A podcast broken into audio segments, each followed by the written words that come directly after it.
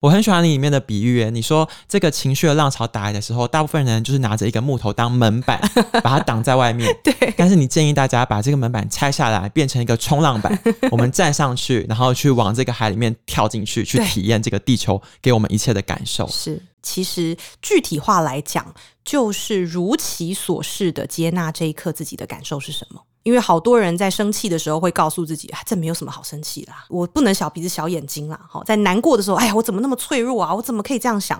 在焦虑的时候，哎呀，我怎么那么敏感呢？我太紧张了。这个你全部都在用门板在挡。可是冲浪的意思就是，对，我感觉到我紧张了。OK，come on，我的悲伤来了，来吧。生气，嗯，真的生气出现了。你要非常诚实的面对你自己现在的状态，你才有办法顺着这个浪去看看生命要带你去哪里。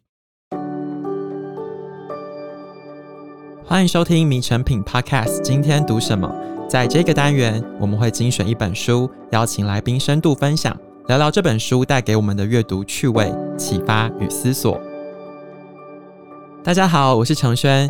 前一阵子我们在节目上分享过一本书，叫做《我的骨头知晓一切》。当时我们谈论了作者的创伤经验，以及他为了疗愈所做的一切尝试。不晓得大家在听完那一集节目后，有没有觉得人的身体很像是一个神奇的载体，让我们可以去探索世界，可以承接来自宇宙的能量？对你而言，能量是什么？当你陷入情绪的低潮，你会如何度过灵魂的暗夜呢？今天我们要分享的作品是《心理能量使用说明书》，很开心可以邀请到作者苏雨欣心理师来和我们分享如何善用能量。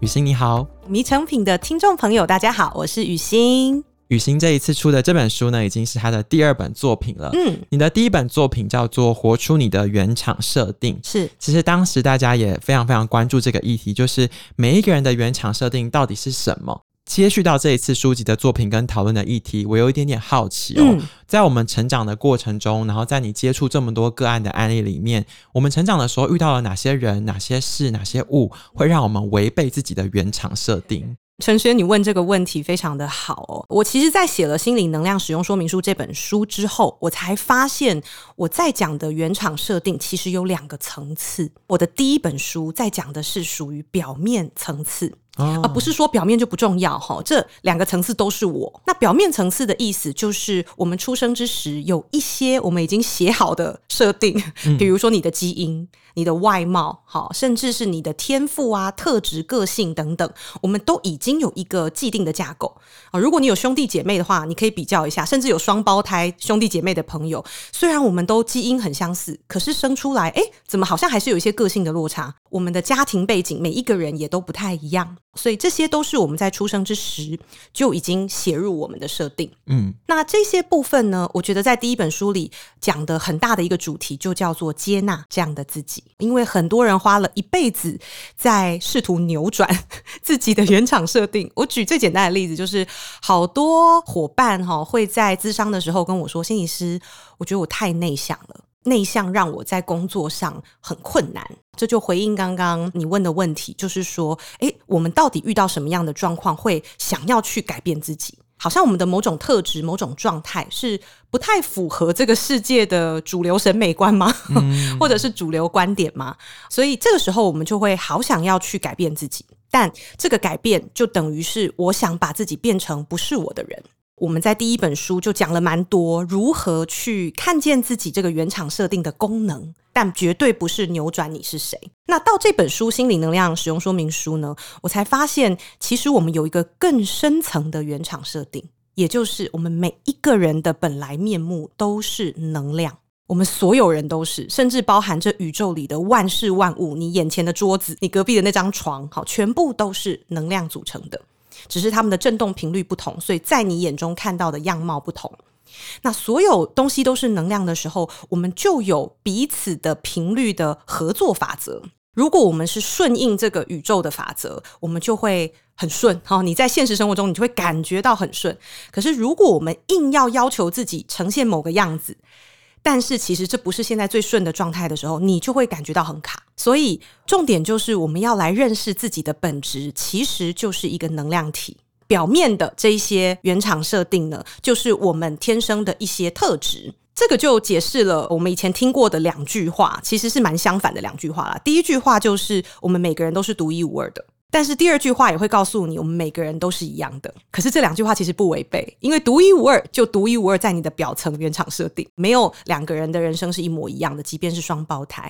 可是底层我们的能量又是一样的。这个一样的意思就是，你跟这个桌子其实没有差多少。嗯、用显微镜照照照照到最核心、最核心、最里面，其实就是原子在震动。所以，如果我们可以找到跟这个桌子和平共振的方式，你就可以跟他好好相处。哎，不要说桌子很奇怪。我那时候刚开幕我的心理咨商所的时候，我挂了很多画在墙壁上，我已经用最粘的胶粘死了，但它一幅一幅的掉，然后我那时候就觉得很烦，非常不高兴。可是我后来就开始感觉到，诶，如果这个画掉，它是在呼应我内在的什么状态，它才会掉给我看。然后我就感受到我在开幕的时候其实非常的焦虑。嗯，因为我很担心没有生意啊，或者是说大家会不会认同我啊？我其实有很多的焦虑没有去处理，所以我就解读这个话掉下来，就是在提醒我，请回来关注你的焦虑。我就开始一边把这个话挂回去，用一样的胶，我没有换什么新的胶。然后挂回去之后呢，我就开始跟这个话说：谢谢你感觉到我的紧张，我们一起合作。嗯，很谢谢你在这里陪伴我每天的咨商。这个话就再也没掉过了。在迷成品的 Podcast 节目里面哦，其实我们邀请过很多心理师当来宾，每个人都有自己不同的看法跟不同的专业。但是我觉得雨欣的背景蛮特别的。其实一开始你并不是从大学就学习心理咨商，你是先有不同的工作经验之后，然后又重新开始学习。在开始职业之后，你也不是一路的一直这样子走下去，而是你又去接触了身心灵领域。所以在你的书里面，我们看到很多不同学科的分享，从能量的角度去整合你心。理学的专业，我觉得这非常的有趣。比如说像刚才你讲的，你会去感受这个桌子，感受墙上的画，嗯，因为你很强调我们所谓的能量是必须要跟宇宙去达成一个和谐的共振。对，我有一点点好奇，欸，所谓的这个和谐共振，它的意思是什么？我们要怎么样做才可以达成这个和谐？了解和谐之前，我们先来听听看一个概念。我觉得大家在听我讲话，或者是听任何人讲话都一样啦。我们不要太快去相信，或太快去否定。我们先保持一个比较开放的心态，然后我们就有一点实验家的精神，就就你们的人生去做实验，再决定你要相信哪个。但我可以先分享我的信念。我的信念其实是外在的一切人事物跟情境，都只是我们内在能量的往外投射。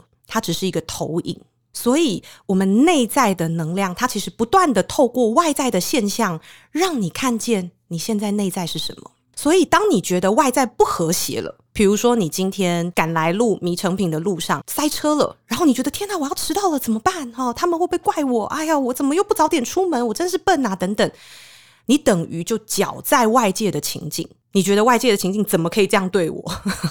可是这个时候，如果我们回到内心去感觉，嗯，我是不是要上迷成品的节目有点紧张？好，那我们先来照顾这个紧张。照顾的方法很多嘛，喝一杯茶，深呼吸，好，做一点伸展运动，或闭目养神、静心一下都可以。我们缓和了内在的能量之后，外在的现象才有机会开始跟你和谐，因为那就是你的内在。嗯、所以和谐这个部分呢，我真的是要邀请大家，我们随时如果遇到不顺的情境，它都不是冲着你来的，它是为了你而来的。它要邀请你这一刻先静下来，如果跌倒了，先趴着，不要太快站起来，先趴着，然后感觉一下，哎。刚刚走来的路上发生什么？嗯，我是不是很焦虑？我是不是很恐惧？所以我没看到前面有个石头，我跌倒了。缓一口气之后，你再慢慢站起来，你的能量就已经不一样。你接下来就不会跌倒。好，可是如果你跌倒了，只是觉得，嗯、呃，我怎么那么笨啊？吼，这么大了还会跌倒，然后就赶快站起来。你接下来还会撞到电线杆。其 实于是你在讲这个信念哦，嗯、就是这个 belief。其实你在书里面有讲到一个 A B C 的理论，对，我觉得这个理论很有趣，因为很多时候我们看到的那个 C 是一个结果，对，但是其实我们好像忽略了这个结果到我们身上、嗯、到我们心里之前，它的那个转折是什么？你可以多说一点吗？谢谢你提到 A B C 理论，因为我自己在念研究所的时候，我就超级喜欢这个理论，而且它是心理学的理论，我觉得它跟我后来的身心灵的修炼。完全的相符，也回应你一开始的好奇哦。这个 ABC 理论是由一个叫 Albert Ellis，然后一个美国的心理学家提出来的。很简单，它是一个公式：A 就是外在的事件，B 就是内在的信念，然后 C 就是 consequence 结果。哈，但是我们把 C 解读成内在感受，会觉得比较能够理解。所以大部分的人怎么看待这个事件呢？哈，Ellis 是这样说的：我们都以为 A 引发了 C。举一个例子。先生都不回我的 line，这是 A，所以我们马上有了一个 C，我觉得很没有安全感，或者是我觉得很生气，我没有被在意，我没有被爱。那 C 之后其实就会引发你的自动化反应，你就可能就会去跟先生吵架，对不对？嗯、或者甚至就疑神疑鬼，开始查他的手机。好，这个就是个人的自动化反应，但是这个自动化反应都会引发一个其实没有那么好的结果。嗯。而且跟你原本想要的结果是大相径庭的。你原本希望是跟先生感情更好，可是你因为骂他或者是查他的手机，其实你们会是更不好的。所以 Alice 就告诉我们哦，从这个事件到情绪感受之间，其实有一个中介变相，就叫做 B belief 哦，也就是你的信念。嗯，所以这个公式我们就要重新改了哈。事件依然是 A 先生没有回我的简讯，但是 B 是因为你里面相信什么？才导致你有 C 觉得很没有安全感，没有被爱呢？那很多个案就会开始探寻。我相信男人都不可靠，我相信男人都会劈腿。很多人都有抱有这种信念，可是不自知哈。那他们感觉到哦，原来是我相信男人都很危险，才导致我有一个不安全感跟不被爱的感觉，接着才导致我想要去求证嘛，去找线索这样的行动。那只要这个 B 有了转化。我们的 C 跟接下来的行动就会有所不同，嗯，我们看待这个世界的反应也会很不一样，好，所以这就是 ABC 理论可以帮助我们每一个人去重新找到一个看待世界的眼光跟方式。其实今天在录音之前，我有先跟雨欣聊，我说你一开始学心理学的知识，然后后来接触到身心灵的领域，这两个不同的学科之间会不会有一些冲突或者是相异的地方？对，但是雨欣的答案是不会。你觉得它像是一片小的海洋跟一片更大的海洋，嗯，其实他们有很多东西可以融会贯通。比如说刚才我们讲到的这个 ABC 理论，它是来自心理学。但是，其实在这整本书里面，雨欣谈到最多关于能量的东西，可能有一些是呼应来自你在不同学科的探索。是，比如说以能量这件事情来讲，古代的习武之人讲的任督二脉，到现在可能很多人讲到所谓的脉轮，嗯，然后在医学上讲到迷走神经，这些不同的学科都有一些些共通点。透过这些不同学科的知识交集，你到底如何去定义所谓的能量是什么？嗯、我们要如何练习让自己的元神归嗯，我觉得了解能量这件事情啊，大部分的人会觉得很玄乎，觉得太遥远，因为我们太习惯用大脑去理解它，我们就觉得哈，能量到底是什么？其实哦，也许现在最厉害的科学家也都还说不清楚。这是什么？那我们的科学研究也都不断的在日新月异嘛。以前证实不出来的东西，现在都证实出来了，或推翻以前的证实。所以我反而邀请大家，就像我前面讲的，我们先带着一个敞开的心，我们亲身去体验这片海洋是什么。就像我们原本用大脑理解的时候，我们是站在海边去说啊，海是一个会有涨潮退潮的一个物质哈，那它里面可能是有什么样的生物。这是我们以前的理解法，但这一本书邀请大家的是直接跳进海里面，用你的全身心去感受能量是什么。其实很多人你不需要用大脑理解，你一定知道能量是什么。而且你其实已经在用了，只是也许我们没有那么敏锐的去常常锻炼它。它有时候很敏感，可是有时候又很钝，就会造成不稳定。比如说，像我常常讲一件事情，可是我每次讲都会有点冒险，因为可能大家都会觉得我很奇怪哈。但我从小到大就发现，我会用嗅觉判断这个人适不适合当朋友。就是这个嗅觉，它包含我对人的一种直觉，甚至我进到一个场合，或者我看房子啊，我选现在咨商所的场地啊，我几乎都是进去，然后深吸一口气，然后我就会感觉，嗯。这里能量我喜欢，或者是哦、oh, no，这个先不要。而且你是不是说你有遇过那种就是不太熟的朋友，其实只是第一次见面，对，然后你也没有跟他多聊，但是你就觉得感觉 OK，或是感觉能量有怪怪的。对，然后以前小时候我都会责怪自己嘛，就觉得哎呀，我怎么这样子没有根据，就好像在心里排斥人家。但是后来我就发现，嗯，其实也不是说这个人好或不好，他其实单纯的你的直觉、你的能量，就是在告诉你适不适合你而已。我也学会了放下那个评价，就只是顺着这一股直觉跟这一股能量去生活，我就会发现好像都顺畅很多。你真的就会避开小人了。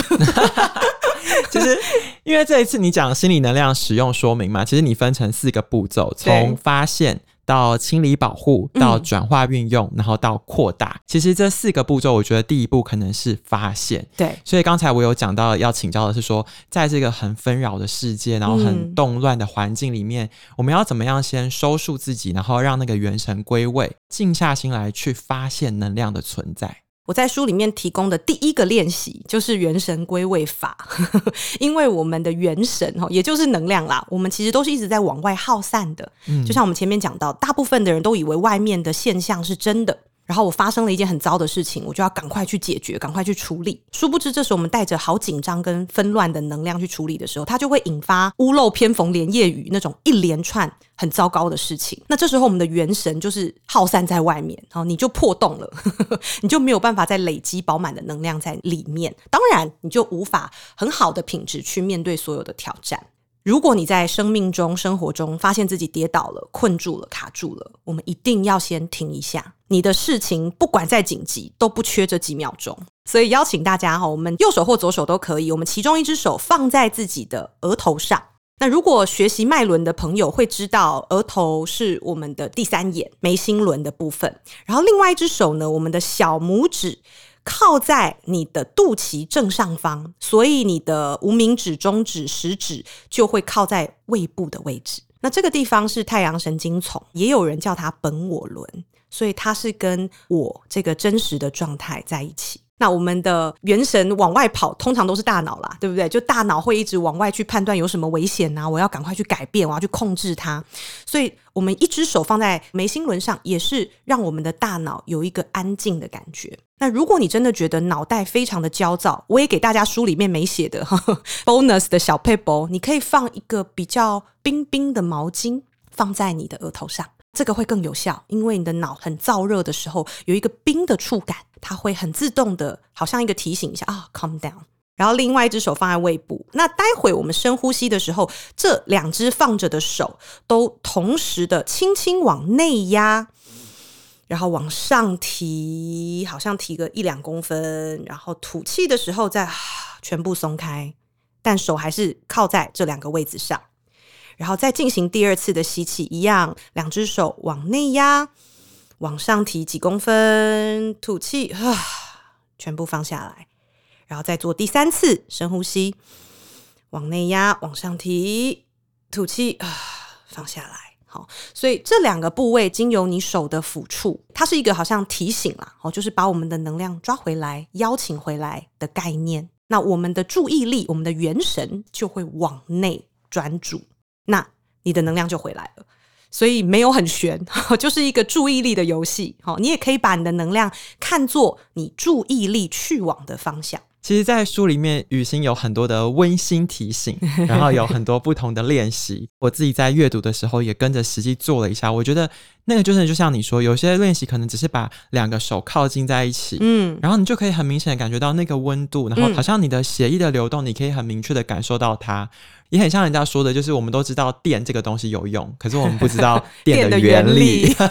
所以我觉得能量是差不多也是这样子的意思吧，嗯、就是你很多东西无法描述，嗯、但是你很真切的可以感觉到它的存在，还有对你的影响。嗯，那书里面有一个东西，我觉得蛮有趣的，是说我们好不容易把自己静下心来，但是我们不可能不跟外面的世界互动。对，所以有时候在跟别人互动的时候，要学习去建立一个所谓心理的围栏。嗯，我们到底要怎么建这个围栏才可以保持互动，但又保护自己？我在第二章写界限这件事情哦，其实就是让大家感受到我们的内在其实是一个家园，然后这个内在的家园、内在的空间是我们完全自由可以去打造。嗯，你可以去想要怎么摆设，想要怎么维护，最终都是因为那里是你居住的地方。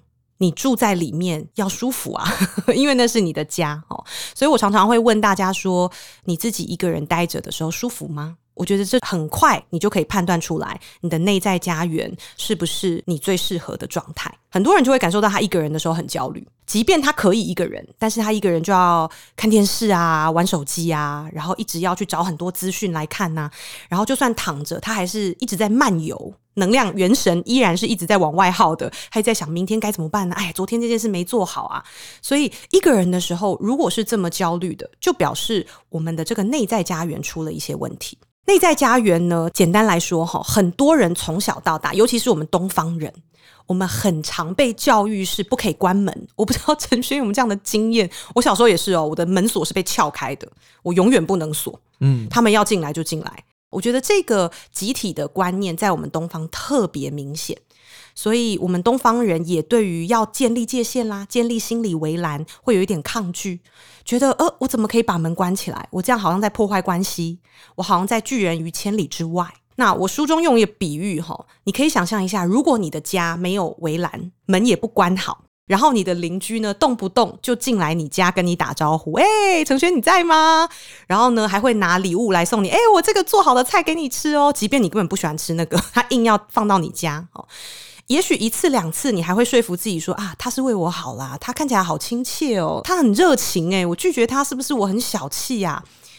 可是他在你洗澡的时候也冲进来，在你睡觉的时候也把你叫醒，你受得了吗？一定无法。所以到最后，你一定会跟这个邻居翻脸，你就会说，你为什么一直闯进我家？可是这个邻居他就会更小灯熊皮哦，他就会觉得啊，你自己没有把门关好，我以为门开的都我可以进去的地方啊，他就会不知道要止步在哪里。所以我刚刚说你不想要的礼物哈，你就可以把它看成，也许是父母对你说的为你好，或者是你的朋友觉得开的一个无害的玩笑，他觉得诶，我们大家就感情很好啊，或者是老板假意说诶，我这是给你多练习，但其实是要压榨你。这些东西都是我们该放在围栏之外的，可是我们却日复一日的让它侵门踏户。因此，现在各位，你的内在家园是不是塞满了一堆不属于你的东西？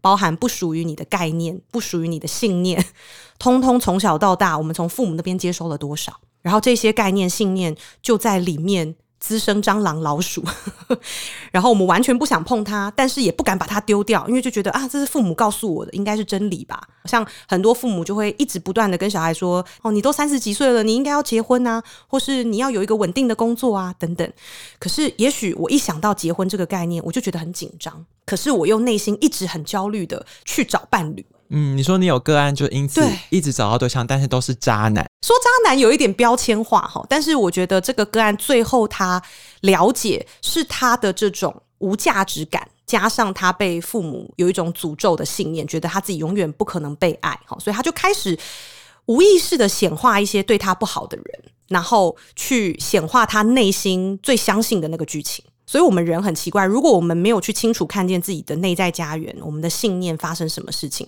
我们就会一直重复同样的剧嘛。这个真的超常见的。雨欣，你刚才讲到这个心里面的房子，对，我们定期都必须要去清扫它，然后有一些些宣泄。哦、对，所以在书里面，你有一个很大的篇幅在讲怎么哭 是对的，对，然后在哭的时候，你也跟大家说不要急着擦干眼泪，其实你能够去感受它，这样子对我们的能量是有帮助的。嗯、到底是为什么？其实非常有意思，我写这一篇我自己也觉得很荒谬，因为哭是一件我们一出生呵 呵马上就在做的事情，我们竟然要长大重新学习做这件事情，真的很奇怪。呵呵，但是你们就知道，我们的原厂设定被多少外界的人事物制约，所以我们已经不是最原本的自己，导致这些最原本、最天然的事情我们做不了，像睡觉也是。睡觉，我们一出生就会睡，没有人要教婴儿怎么睡。可是我们现在成人却要学习怎么睡，甚至还要靠药物，还要靠很多辅助品。这就表示我们活着的状态并不顺流，并没有跟宇宙最和谐的状态。你一定失衡了，所以我们要先把自己活好，我们才有办法睡好，而不是去解决睡不好这件事。所以虽然不是不能吃安眠药啦，但是吃安眠药你就只是解决睡不好。但你没有真正活好，我觉得那还是有点差异的概念。嗯，哦，那哭也是这样的。我们的生活每天都在累积外界的资讯，跟我们自己情绪的垃圾，包含我们从小到大没有处理完的这些创伤，全部都累积在我们的细胞里面。他们都是化学分子哦，各位。很多人有一个错误概念，就是过去就让它过去，时间会抚平一切。哎，不好意思，不会。我们所有的创伤，或者是让我们受伤的经验，除非我们直面它，然后让这个情绪真的涌向我们，然后让这个浪潮打过我们。可是浪潮也会退。经历过这一个顺畅的流程，你的情绪才叫做真正的过去。不然，它就只是啊，我的主人没有要理我，好吧，那我就找一个细胞，我找一个器官待一下，然后就躲在那里。其实你讲的这个东西，就让我想到我们在迷诚品 YouTube 上有一本书，观看的次数特别高，叫做《心念自愈力》啊，就是我们的心里面怎么想，然后它会怎么样反映在身体。比如说你脖子痛的时候，你以为是脖子的问题，但其实你去追本溯源，可能是怎么样的压力问题。对，雨欣，你有看过这本书吗？那你自己怎么看待这个身跟心之间的关系？身心包含灵都是同一个系统，所以他们是无法被拆开来运作的。像我前几天才接通一通电话，非常可爱。他一打来，他就说：“你们这边智商所，我跟你说哈，我没有心理问题，我只是想要治疗我的自律神经失调。”我没有创伤啊，好，我这个心理非常正常。然后我一听，我就觉得，哦，OK，他一定是还没有准备好要面对他内在的问题。嗯。可是他有没有心理问题？其实我还没有听他怎么说，但我确定肯定有，因为你的身体已经在帮你说话了。你有自律神经失调，可能比如说像胃痛啦。心悸啦、睡不着啦、盗汗呐等等，或者是单纯的过敏啦、食欲不振，这些都是自律神经失调的某一种现象。那这些现象，它都在说明你心里有某一个状态、某一个因素。那第二个看出来他有状况，就是他越想否认什么，其实就表示那个东西的力量很大。哦，他越需要用力去压抑。那我们最重要要用心念去治愈自己呢？第一步骤就是诚实的面对自己。当我们诚实的面对，对，我身体不舒服了。很多人是透过身体不舒服来面对心理的，这是真的。很多人因为失眠来谈，好，他一开始也觉得他心里没有什么状况，可是他因为失眠实在受不了了，他一定要谈。这是我真实的案例哈。有一个人，他是从小只能睡五个小时的一个小朋友，因为他的爸妈觉得。死后必定长眠，生前何须久睡？他们觉得睡觉是一个很浪费时间、很没有生产力的一件事情。因为父母都是很努力的两个人，因此他就觉得睡五个小时就够了，然后就起来早操啊，然后念书啊，哈，做一些他们觉得有意义、有生产力的事情。所以他到后来，他睡觉都会惊醒。有罪恶感，有罪恶感。他觉得我在浪费时间，甚至他睡觉都要听那个什么睡眠学习法，还要听那种英文 或什么，他才觉得他好像在进步。可是他整体状况就非常非常糟，他身体也一直生病。那这个就是他的心念一直存在于他觉得这个天然睡觉的事情竟然这么不好，他才会出现这些后来的状况。嗯，那他就必须要先承认，对，我身体不舒服了，对，我心里一定有一些状况。那这个状况不是代表我错，而是过去我们没有那么有意识的去理解自己的能量到底怎样运作最顺畅。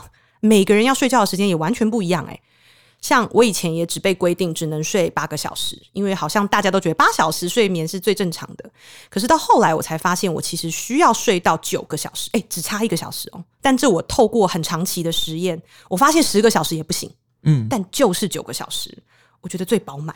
那长大之后，你可以自己决定了。我觉得现在就是时候，让我们找回我们最顺畅的活法。而且每个人可以不一样。其实不管刚才讲到身体的感受，或者是心理的能量，我觉得雨欣在这本书里面，你说这本书是献给我们的地球家人，嗯，所以你是给了很多很开放式的你自己的经验。然后让大家有一个机会去思考、去接触。嗯，我很喜欢你里面的比喻。你说这个情绪的浪潮打来的时候，大部分人就是拿着一个木头当门板，把它挡在外面。对。但是你建议大家把这个门板拆下来，变成一个冲浪板，我们站上去，然后去往这个海里面跳进去，去体验这个地球给我们一切的感受。是。最后，我想要问一问，我们要跳进去之前，你有没有什么提醒，或者是这一趟旅程的一个 guideline？你跟大家说一下，我们要跳到这个情绪的大海之中，有没有什么建议，或者是想要传达给大家的事情？书里面我自己最喜欢的一句标题就是“全宇宙最重要的就是你的内在感受”。所以刚刚承轩说“冲浪”的意思，其实具体化来讲，就是如其所示的接纳这一刻自己的感受是什么。因为好多人在生气的时候会告诉自己，啊，这没有什么好生气啦，我不能小鼻子小眼睛啦。好，在难过的时候，哎呀，我怎么那么脆弱啊？我怎么可以这样想？在焦虑的时候，哎呀，我怎么那么敏感啊？我太紧张了。这个你全部都在用门板在挡。可是冲浪的意思就是，对，我感觉到我紧张了。OK，come on，我的悲伤来了，来吧。生气，嗯，真的生气出现了。我知道你们都有话对我说，心口要一致。没错，没错，你要非常诚实的面对你自己现在的状态，你才有办法顺着这个浪去看看生命要带你去哪里。嗯，否则我们就是真的把自己困在小小阴暗的房间里面，然后很用力、很用力的挡着那个门板。哇，那样子你可能外界什么都没有在做，但是你里面已经耗尽力气了。于心在书里面有说，其实内在的成长很像是绕山路，总是迂回蜿蜒，而非笔直向上。当你看见相似的风景一直出现，你会误以为自己毫无长进，但其实你已经来到了更高的位置。希望透过今天我和雨欣的对谈分享，可以带给大家一些些不同关于心理、关于能量的思考。